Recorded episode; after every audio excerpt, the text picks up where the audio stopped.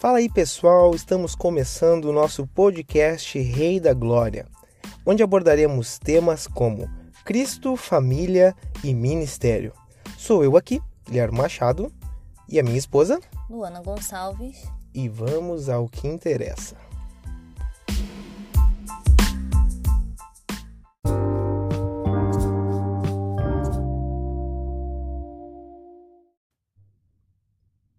Fala aí, pessoal que nos escuta, nossa família Rei da Glória. Vamos dar continuidade a mais um episódio que fala sobre linguagens de amor. E nós vamos falar hoje sobre a linguagem de amor presentes. Dar, receber presentes. O que que fala, o que que expressa muito essa linguagem, né? Vamos começar como com o tema como perceber que o nosso amado, a nossa amada, tem a linguagem presentes. Se algum dia a gente deu algum presente para essa pessoa e essa pessoa criticou ou não foi bem aceito o presente, significa que essa pessoa não tem a linguagem de amor presentes. Então já dá para identificar quando a pessoa não tem essa linguagem. Porque a pessoa que tem, qualquer presente, qualquer coisa pouca que a gente lembre dessa pessoa, é um item que ela vai guardar, que ela vai é, dar amor a isso, porque é um presente que a gente deu a ela.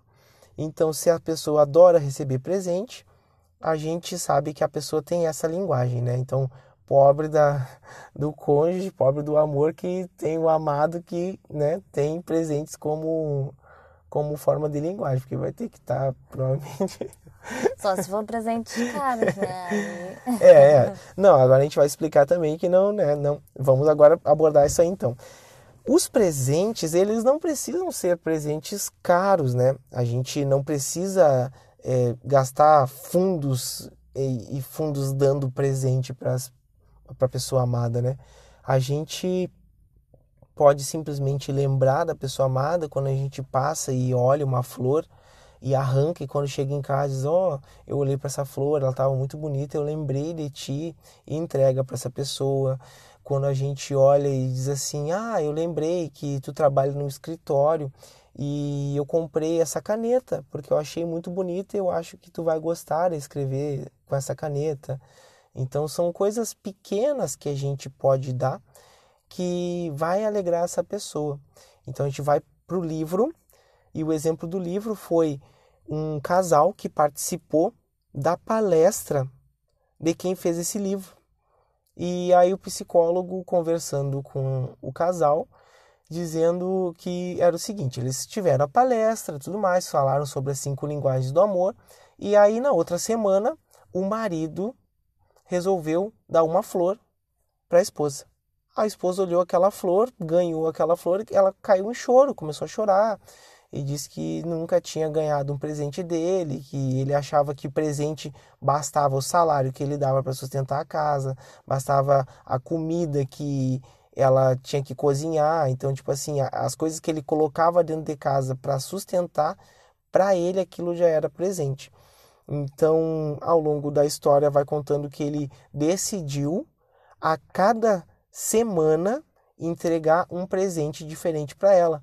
E ela disse que não precisava, porque ele não tinha tanto dinheiro assim para ficar dando presente. Ele disse: não, nem que eu arranque uma flor, nem que eu, eu arranje algo que eu mesmo faça, eu vou te presentear é, uma vez por semana. Então serão 52 presentes ao longo do ano, mais do que eu já te dei em 5 anos de casado, porque em 5 anos de casado ele não tinha dado nenhum presente para ela.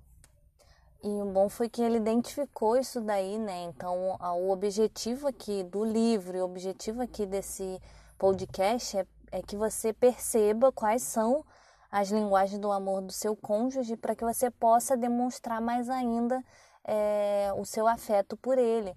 E a pessoa que tem essa linguagem dos presentes, ela se sente mais amada, ela se sente é, reconhecida, se sente lembrada, né? Melhor dizendo, ela se sente lembrada porque não são só presentes caros, você não vai chegar e, ai, tem que dar uma joia, tem que dar um relógio, tem que dar um sapato.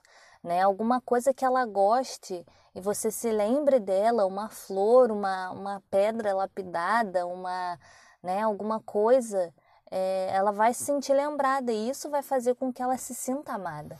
O valor que tu diz, né, que pode ser um valor emocional, digamos assim, é, chega em um momento e a gente pode imprimir uma foto, né, a foto aí, ah, porque eu tô te dando essa foto, porque essa é a primeira foto que a gente tirou. Ah, porque o dia que a gente tirou essa foto, a gente tava comemorando isso, e eu acho que isso para nós é algo muito importante, então eu tô te dando como presente essa foto. É, né? Poxa, a foto é um troço barato que a gente pode fazer. Até o livro dá o exemplo que ah, o cara pegue um papel do lixo do escritório e dobre, corte em forma de coração, escreva eu te amo, entregue a sua esposa sabe? Então, são coisas simples, sabe? Que a gente pode dar no dia a dia que não sai caro, porém, para a pessoa que está recebendo, tem um valor muito grande. Então, ele fala também sobre que existem pessoas que não sabem dar presente, né? Porque pode acontecer, ah, eu não sei dar presente, eu não vivia num meio onde era comum dar presente, eu não sei dar um presente. E ele dá uma dica da gente anotar todos os desejos que a pessoa tem. A pessoa olhou e diz: ah, olha isso aqui, que bonito. Ah, fulano tem tal coisa, né? Seria bom se a gente tivesse. É, sabe, coisinhas assim. E aí, o dia que a pessoa resolve dar um presente algo melhorado, vai ser esse presente que ela já sabe que a pessoa amada está desejando. É engraçado, mas eu vou dar até um exemplo de um episódio do, da série Friends Hum. Né? Tem a, o personagem ali do Ross e da Rachel. E o Ross ele gostava da Rachel e ela não sabia. E aí no aniversário dela, ele deu um pingente para ela. E ela falou: "Olha, parece o pingente da que a minha avó tinha". E eu tinha comentado com o Ross que que ela tinha um desse que eu achava muito lindo e ele deu para ela. Então ele reparou né? No que ela achou, o que tinha ali uma, uma, uma algo emocional ali, uma importância emocional para ela e foi lá e comprou e presenteou. Então isso ele demonstrou o amor para ela, né? Então a gente pode identificar, né? Se a gente consegue identificar num seriado isso daí, a gente consegue com certeza identificar, né, no nosso amado. Sim, é até engraçado de, de dizer assim, ó, eu não sou essa linguagem, né? Eu não tenho esse desejo. É bom, todo mundo gosta, mas eu não tenho esse desejo de ganhar presente. E foi algo identificado logo assim quando a gente namorava ainda. A Luana me deu um presente e na hora que ela me deu o presente eu olhei assim e fiz uma crítica logo no primeiro presente, né? Que horror, né? então, né? é, pra ver, né? Então, tipo assim, na hora, se a gente tivesse lido o livro, a gente saberia que eu não sou essa linguagem. Logo, eu não tenho esse apreço por presente. Mas a pessoa que é, ela vai receber qualquer presente muito bem, né?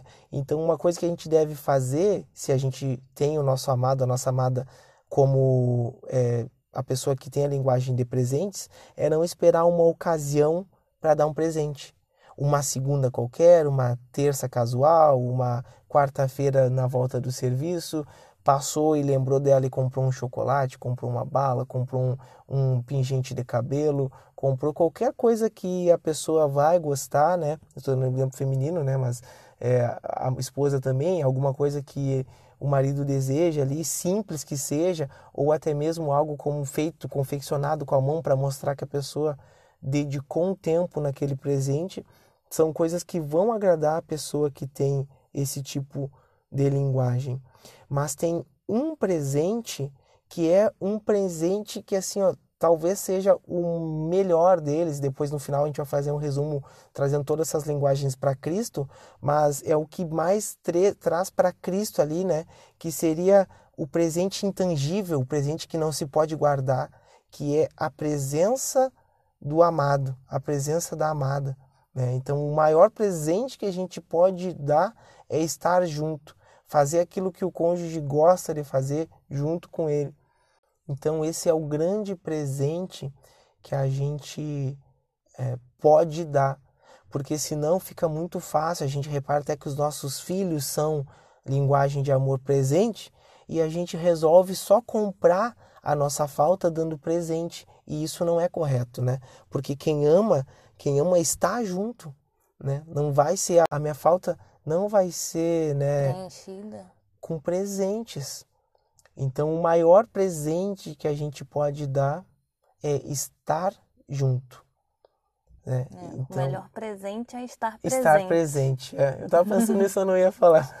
Assim, realmente, o melhor presente é estar presente, né? Então, que a gente, com base nisso, só que a gente consiga é, melhorar a nossa conduta com o nosso amado, com a nossa amada que tem essa linguagem de amor.